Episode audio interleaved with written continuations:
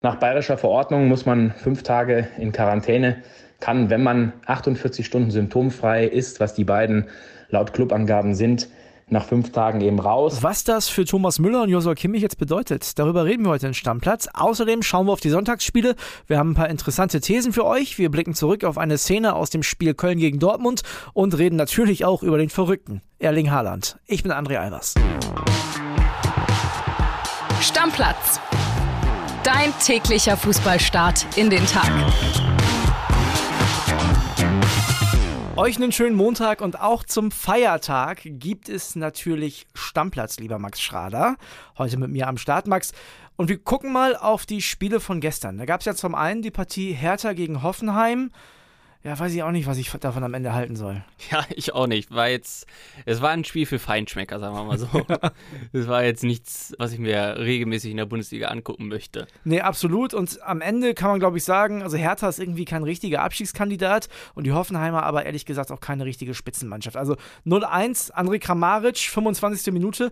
Da habe ich gedacht, bei der Vorarbeit, wollte der Kabak das so? Das sah eher nach einem Torschuss aus. Es passte irgendwie zum Spiel, ne? Ja, genau. So ganz komisch und man wusste nicht so richtig, war das jetzt Absicht oder naja, kann man weglassen. Genau. 1-1, der Ausgleich war schon ein bisschen besser rausgespielt in der 37. Schöne Vorarbeit von Ejuke und Luke Bacchio ist ja eigentlich einer, da würde ich sagen, wenn der in einer richtig guten Mannschaft spielt, dann bringt er auch richtig gute Leistung, spielt er halt meist nicht. Ja, und er muss halt auch aufpassen, dass er seine Beine sortiert kriegt, weil oftmals, naja, dann fliegt der Ball halt auch gerne mal fünf Meter übers Tor. Meinst du, der ist zu schnell für seine technischen Fähigkeiten? Ja, manchmal ja. ja, gut, kann sein. Am Ende auf jeden Fall ein 1 zu 1 und ja, da muss man ganz ehrlich sagen, das wird nicht vielen Fußballfans in Erinnerung bleiben, vielleicht maximal denen, die da waren und das Olympiastadion war leider auch nicht mal annähernd ausverkauft. Also, ja. ja, wir machen da auf jeden Fall schon mal den Deckel drauf. Wir haben ein zweites Spiel, das war deutlich spektakulärer. Schalke gegen Augsburg. Königsblau jetzt in der Krise. Krise? Fragezeichen, Ausrufezeichen. Wir hören uns erstmal die Nachricht von unserer Schalke-Reporterin Debbie Stutzke an. WhatsApp ab. Ja, hallo zusammen. Ja, was äh, soll ich dazu sagen? Ganz, ganz bitter. Schalke hat jetzt zweimal hintereinander verloren gegen die Augsburger, die am Ende sogar nur zu zehnt waren, hätte der Aufsteiger gewinnen müssen. Man kann also jetzt von der ersten kleinen Krise auf Schalke sprechen. Ja, nach den ersten eiskalten zwei Toren der Augsburger ist Schalke eigentlich gut zurückgekommen und verspielt dann ein Unentschieden. Aber was soll ich sagen? Defensiv wurde einfach viel zu wenig gemacht. Auch offensiv hakt es und Polter schaltet auch immer noch nicht. Mit zwei Niederlagen in Serie taumelt der Aufsteiger jetzt als nächstes nach Leverkusen. Spätestens bei einer Pleite dort wird es für Trainer Frank Kramer eng. Und ja, allgemein kann man jetzt sagen, definitiv ein Rückschlag in der Mission Klassenerhalt. Ja, 2 zu 3 am Ende. Also ich habe ganz ehrlich gedacht, Max, nach dem Doppelpack von Demirovic, das wird heute ganz bitter für Schalke. Die haben sich dann aber nochmal zurückgekämpft. Ja, ist ja eigentlich auch ein Zeichen für den Trainer. Also es scheint ja so, dass noch ordentlich Moral in der Mannschaft ist. Und wenn man dann so zurückkommen kann, nicht schlecht. Absolut. Und dann kriegt Augsburg diese gelb-rote Karte, Berisha. Und ich dachte, ey, so wie die zurückgekommen sind und was die jetzt gerade für einen Spirit auf den Platz legen, das, das schaffen die Schalker. Die gewinnen das. Es wird ein Heimsieg. Und dann kommt André Hahn. ja, dein Namensvetter hat mal kurz gesagt, nee, jetzt machen wir hier mal den Sieg fertig. Genau, so machen wir das nicht. Und am Ende des Tages hat Schalke zwar noch ein paar Möglichkeiten, aber ja, so richtig krasse waren es auch nicht. Gikiewicz hat wieder den Sieg festgehalten für Augsburg. Und da muss man auch ganz ehrlich sagen, der hat dann auch sich wieder mit den Fans angelegt. Der hat ja auch dieses, in Anführungszeichen, Pech, dass er in der zweiten Halbzeit immer vor der Kurve der Heimmannschaft steht und ja, provoziert dann immer ordentlich rum. Ich weiß ehrlich gesagt nicht, ob das sein muss, aber er ist einfach so. Ja, man muss schon sagen, einmal ist okay, aber beim zweiten Mal kann man es auch irgendwie lassen. So. so, irgendwann, genau, irgendwann ja. ist dann einfach auch mal gut. Und wenn ich mir das jetzt mal so angucke, wie die Schalker gespielt haben, also normalerweise hätte ich jetzt gesagt, wenn die verlieren gegen Augsburg, ist der Kramer weg. Ich fand aber die Leistung gerade nach vorne gar nicht so schlecht. Ja, und zumal man muss ja jetzt sagen, die haben jetzt gegen Dortmund verloren gehabt, davor haben sie gewonnen gegen Bochum. Ja, weiß ich jetzt nicht, ob man da jetzt nach einer normalen Niederlage äh, den Trainer rausschmeißen muss. Debbie hat es ja gesagt, spätestens nach dem Leverkusen-Ding ist dann wahrscheinlich Feierabend, wenn da wieder verloren wird. Leverkusen gegen Schalke, das wird dann ja ein richtiger Krisengipfel. Ja, definitiv. Da kannst du davon ausgehen. So, und dann wollen wir mal gucken, welcher Trainer dann am Ende des Tages äh, noch auf der Bank sitzt. Ich meine, da kommen wir gleich noch zu. Ich weiß, du hast eine These im Gepäck. Vorher beschäftigen wir uns aber mit Borussia Dortmund. Müssen wir machen. War für mich ehrlich gesagt die größte Überraschung an diesem Spieltag, oder? Ja, definitiv. Vor allem Köln alles schön und gut, aber da darfst du halt nicht so verlieren. Nee, und trotzdem habe ich super viele Nachrichten bekommen. Wir haben ja gestern schon über das Spiel gesprochen. Ich habe super viele Nachrichten von Dortmund-Fans äh, bekommen, die gesagt haben, normalerweise muss der BVB über eine Stunde in Überzahl spielen. Da habe ich gedacht, was, was meint ihr? Ich habe das am Rande mitgekriegt, dass ein härteres Foul da war. Aber so krass, wie ich dann Nachrichten gekriegt habe, habe ich es gar nicht so in Erinnerung gehabt. Habe mir die Szene von Duda gegen Ötschan in der 25. nochmal angeguckt und muss dann ganz ehrlich sagen, ja, das ist eine rote Karte. Ja, mehr rot geht eigentlich gar nicht. Unser Schiri-Experte Thorsten Kienhofer hat gesagt, manchmal will er gar nicht sprachlos sein, aber da war er sprachlos. So, Harm Osmers hat sich bei den Kollegen vom Doppelpass auch geäußert, der Schiedsrichter, der gepfiffen hat, hat gesagt, ja, es gibt wohl ein paar Sachen, die für eine rote Karte sprechen würden. Ich, ich persönlich habe die Szene nochmal angeguckt, ja, alles. so, oder? Ja, Wahnsinn. Aber auch alleine, die stehen 15 Meter da von der Szene entfernt, dass man das selber nicht sieht. Äh, unbegreiflich. Nee, aber dann nicht nur, dass der Schiri es nicht sieht, beziehungsweise nicht so wahrnimmt, dass es eine rote Karte ist, auch dann der Videoschiedsrichter. Also irgendjemand muss da angreifen. Und da müssen wir uns auch nichts vormachen. Dass der FC Köln das Spiel dann noch gewinnt, ist unwahrscheinlich. Ja, passt irgendwie auch so ein bisschen in die Saison der Kölner. Viel Glück gehabt auch am Anfang, da jetzt sehr viel Glück gehabt. Ich meine, klar, Steffen Baumgart stellt die Mannschaft immer gut ein, dürfen wir nicht vergessen. Also es kann nicht alles immer Zufall und Glück sein beim FC Köln, aber trotzdem, ja. Also wenn man, glaube ich, einen Strich drunter macht unter diese Schiedsrichterentscheidung, dann sind die Kölner momentan noch gut im Plus. Ja, beschweren dürfen sie sich auf keinen Fall. Ich würde sogar sagen, ohne Baumgart wäre Köln der Abstiegskandidat Nummer zwei. Du meinst, also Bochum kann Bochum, man nicht außen vor lassen. Genau, ja. Bei allem Respekt für alle VfL-Fans, aber ja, sind sie aber jetzt nicht. Ne? Also die Kölner, ja. ne, die, die, werden durch Baumgart gut gepusht, müssen jetzt unter der Woche auch wieder ran in der Conference League. Soll jetzt aber nicht unser Thema sein. Wir möchten nochmal sprechen über den BVB, klar. Ne, denn die haben sich das auch anders vorgestellt. Müssen wir uns nichts vormachen. Nach dem Derby-Sieg haben die gehofft, dass sie jetzt mal eine Serie starten. Wieder nicht. Schon die dritte Niederlage in dieser Saison. Ja, mal wieder typisch Dortmund. Jetzt so nächste Woche gegen die Bayern. Da denkst du ja, ja, mit dem Sieg gehen wir mal richtig Gas und so. Nee, verlierst in Köln. So, und vorher gibt es ja nochmal Champions League und großes Thema ist ja immer Yusufa Mokoko. Würdest du sagen, der steht jetzt in der Startelf in den nächsten Spielen? Ja, muss. Also, Modest ist ja der größte Fremdkörper der Dortmund-Geschichte. Also, das passt ja überhaupt nicht zusammen.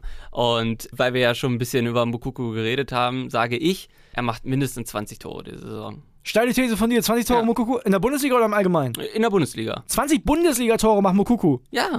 Boah. Lass den Jungen mal von Anfang an spielen und in dieses Spielsystem von Dortmund passt er viel besser rein als Modest. Der muss einfach durchlaufen bis zum zweiten Pfosten, hält die Mauke rein, Tor. Also 20 Tore für Mokoko beim BVB.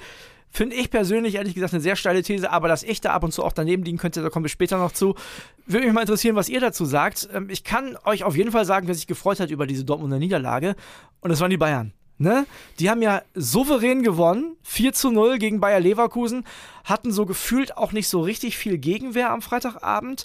Und Leverkusen hast du auch nochmal eine These, ne?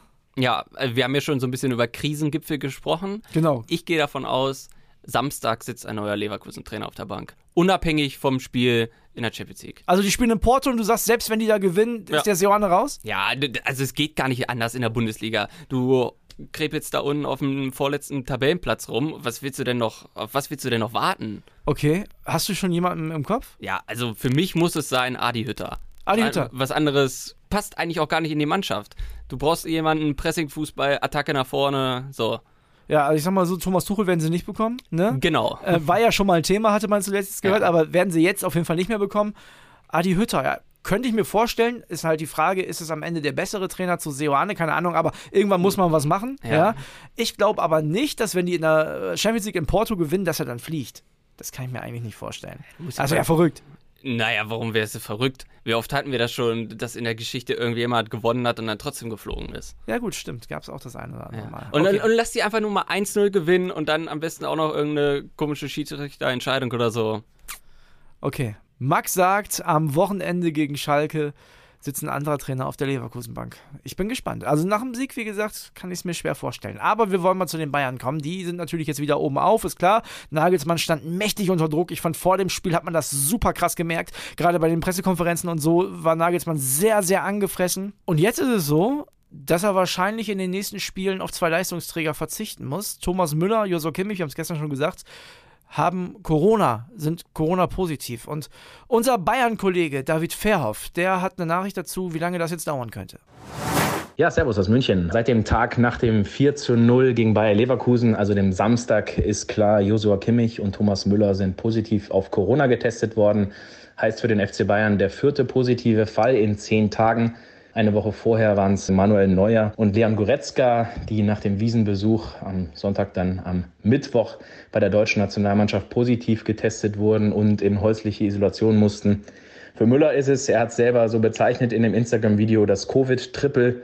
Schon die dritte Infektion, für Kimmich die zweite. Nach bayerischer Verordnung muss man fünf Tage in Quarantäne, kann, wenn man 48 Stunden symptomfrei ist, was die beiden laut Clubangaben sind, nach fünf Tagen eben raus. Heißt, für das Champions League-Spiel gegen Viktoria Pilsen sind die beiden definitiv raus. Raus können sie dann am Freitag, wenn sie denn nach den fünf Tagen Quarantäne fit genug sind, könnten sie also am Abschlusstraining am Freitagnachmittag für den Ligakracher gegen Dortmund teilnehmen und dann auch mit nach Dortmund fahren. Aber da muss man eben sehen, wie es dann um die Verfassung der beiden steht. Das ist eben noch nicht garantiert.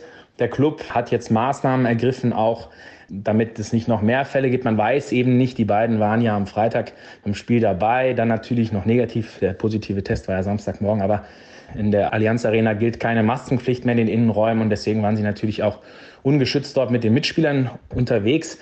Bisher gibt es keine neuen Fälle. Das müssen wir mal schauen, wie sich das ergibt. Aber der Club hat eben Maßnahmen ergriffen, hat die Spieler nach den Fällen von Neuer und Goretzka auch gebeten, nicht mehr auf die Wiesen auf Oktoberfest zu gehen. Und auch für die Fans werden keine Autogramme mehr geschrieben, damit man dort nicht mögliche Corona-Kontakte bekommt. Max, also ich würde sagen, gegen Pilsen können sie auf die beiden verzichten, gegen Dortmund auf keinen Fall.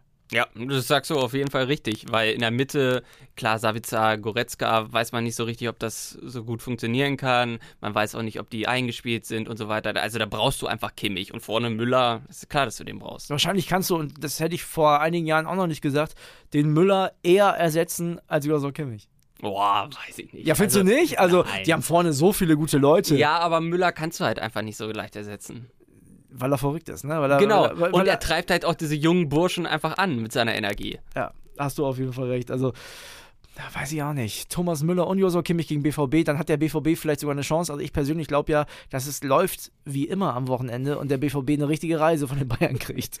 Ja, wahrscheinlich auch ohne Müller und Kimmich. Bayern übrigens gutes Stichwort. Da gibt es einen Manager in Frankfurt. Vielleicht ist er der einzige im Land, aber der sagt auf jeden Fall, dass sein Torhüter Kevin Trapp der Beste in Deutschland ist momentan. Was sagst du denn dazu? Als, das darf ich glaube ich verraten, als großer Bayern-Sympathisant. Ja, das kann man ruhig gerne so sagen, ja. Ja, man kann einfach sagen, er ist ein bisschen abgehoben. Oh. Also abgehoben von seiner Siegesserie. Ja, okay. Die haben ja jetzt zwölf Punkte in den letzten fünf Spielen geholt. Kann man auch mal ein bisschen so einen kleinen Realitätsverlust erleben.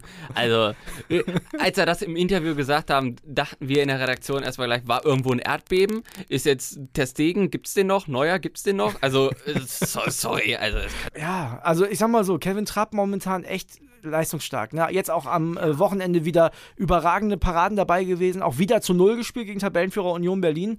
Aber Manuel Neuer ist halt Manuel Neuer. Ja, eben. Also das ist dann auch so ein bisschen seine Krux. Klar, guter Torhüter wäre wahrscheinlich in einem anderen Jahrzehnt oder in anderen Jahren unsere Nummer eins. Aber er hat ja nicht nur Neuer, sondern auch noch Testegen vor sich. Siehst du das so? Ja. Ist, ist das deine Reihenfolge? Ist deine Reihenfolge Neuer, Testegen, Trapp? Ja. Ich glaube, die von Hansi Flick auch. Meine persönliche ehrlich gesagt nicht. Weil, wenn ich mir angucke, ähm, Manuel Neuer, klar, ist für mich auch die Nummer 1, da geht auch nichts dran vorbei. So, wenn der fit ist, muss der spielen. Ich komme dann aber schon mit Kevin Trapp. Der hat erstens einen richtig starken Erfolg hingelegt mit der Europa League, wo er wirklich einen großen Anteil auch dran hatte. Dann ist er momentan super in Form. Also, ich sehe Kevin Trapp momentan stärker als Marc-André Testegen. Zumal der Testegen sieht auch immer nicht gut aus in der Nationalmannschaft. Mit dem haben wir kein Glück. Ja, gut, das Ja, stimmt. das tut mir leid, ja, aber ja, das klar. ist so. Das Klar. ist so, ne? Also, Klar. wenn Testegen im Tor steht bei der Nationalmannschaft, denke ich immer gleich schon, boah, Testegen wieder, da verlieren wir heute gegen Armenien.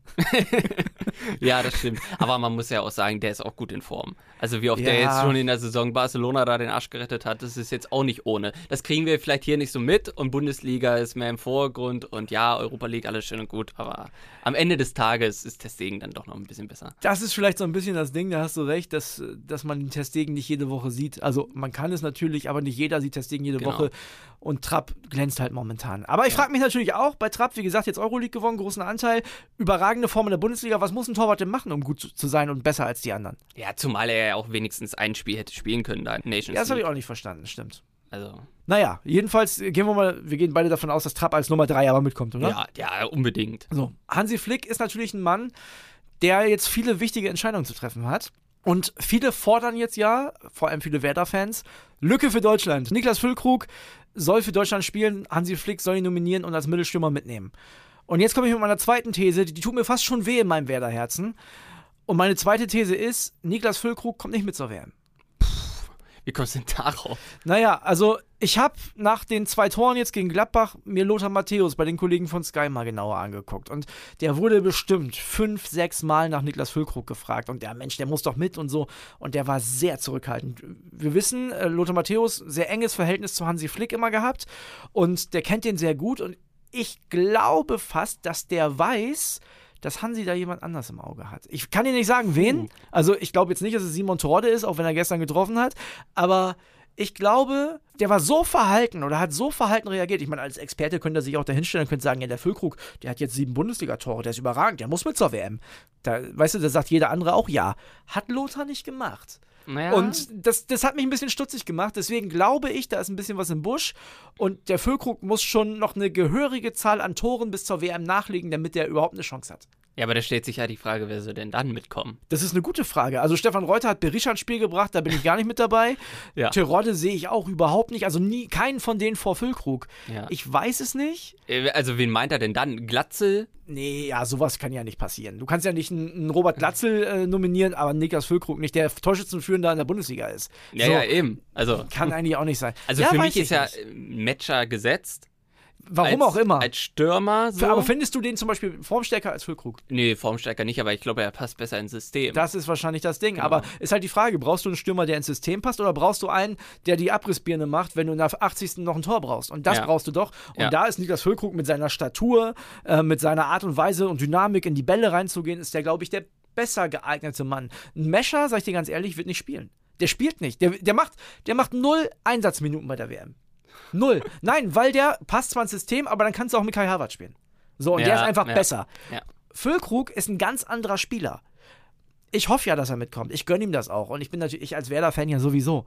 Aber ich habe nach diesen komischen, nach dieser Zurückhaltung von Lothar Matthäus, habe ich echt meine Zweifel. Wir werden es in den nächsten Wochen verfolgen. Weißt du, wen Deutschland auf jeden Fall mitnehmen würde, wenn er ein Deutscher wäre? Jetzt bin ich aber gespannt. Erling Haaland. Gestern Manchester United wegrasiert. 6-3 hieß es am Ende. Und ich muss sagen, der Haaland ist einfach verrückt. Ja, das ist purer Wahnsinn. Der ist verrückt. Ja.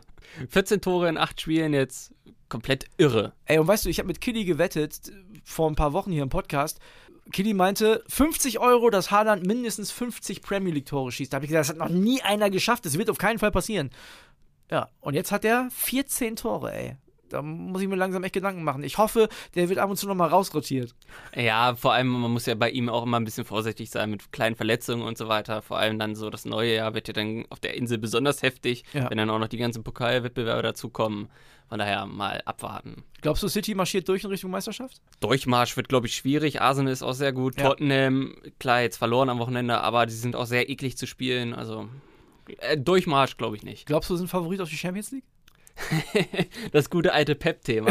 ja. ja. Ja, ich meine, ist dem Also- wahrscheinlich wichtiger als die Meisterschaft. Ja, muss auch. Ja. Also irgendwann muss es ja auch mal klappen. Und wenn man mit, mit der Combo De Bruyne, Haaland da nicht ins Finale kommt, nicht gewinnt, dann weiß ich es auch nicht. Vertrag läuft ja auch aus am Ende der Saison. Vom Pep. Ja. Vielleicht haben sie deswegen Haaland geholt, weil jetzt muss er, jetzt wird er gerade gezwungen, mit einem Mittelstürmer zu spielen. Hat er ja eigentlich auch keinen Bock drauf, obwohl das, muss man sagen, perfekt funktioniert. Ja, definitiv. Aber wenn wir jetzt schon dabei sind, tolle Torquote und so, ich habe mal für die Hörer zu Hause eine kleine Quizfrage mitgebracht. Oha. Ich bin ja hier so ein bisschen bekannt als der Statistikpapst und Quizonkel. Erling Haaland hat jetzt bislang drei Hattricks geschossen in der Saison. Ja. Das ist genauso viel, wie es in der Saison 2006, 2007 gab. Insgesamt gab es da drei Hattricks. Genau. Okay, und der hat jetzt genauso viele Genau. in seinen paar Spielen gemacht. Genau. Damals haben es drei Spieler gemacht, jetzt hat er es alleine gemacht. Drei unterschiedliche. Drei unterschiedliche Spieler. Okay. So, die Frage an zu Hause, welche Spieler waren es denn? Ja, aber ohne nachgucken, ne? Jetzt nicht bei Ja, ja, klar. googeln oder so, das Googeln ist nicht. ja langweilig. Also, also 2-6, 2-7, da müsste ich erstmal überlegen, wer hat denn da in der Premier League überhaupt gespielt? Hat, Also es sind drei absolute Legenden. hat da Thierry Henry noch gespielt? Ich frag nur schon mal. Hat der da noch gespielt? Ob er da gespielt hat, das weiß ich nicht. Er ist auf jeden Fall nicht unter den drei. Okay, drei absolute Legenden? Drei absolute Legenden. Ich gehe nach Hause und äh, überlege ein bisschen und morgen löst du es auf hier in den Stammplatz, ja? So machen wir. wir holen, also Kitty ist morgen wieder da, aber wir holen nicht rein. Du ja. musst, das musst du morgen auflösen. so machen wir das. Okay, alles klar. Also, 26, 27 gab es drei Jungs mit einem Hattrick. Wer war das? Drei absolute Legenden, sagt Max Schrader. Ich bin sehr gespannt. Und damit schließen wir Stammplatz heute ab. Wir machen Deckel drauf. Ich danke dir, dass du da warst und äh, wir sagen Tschüss bis morgen. Tschüss. Stammplatz. Dein täglicher Fußballstart in den Tag.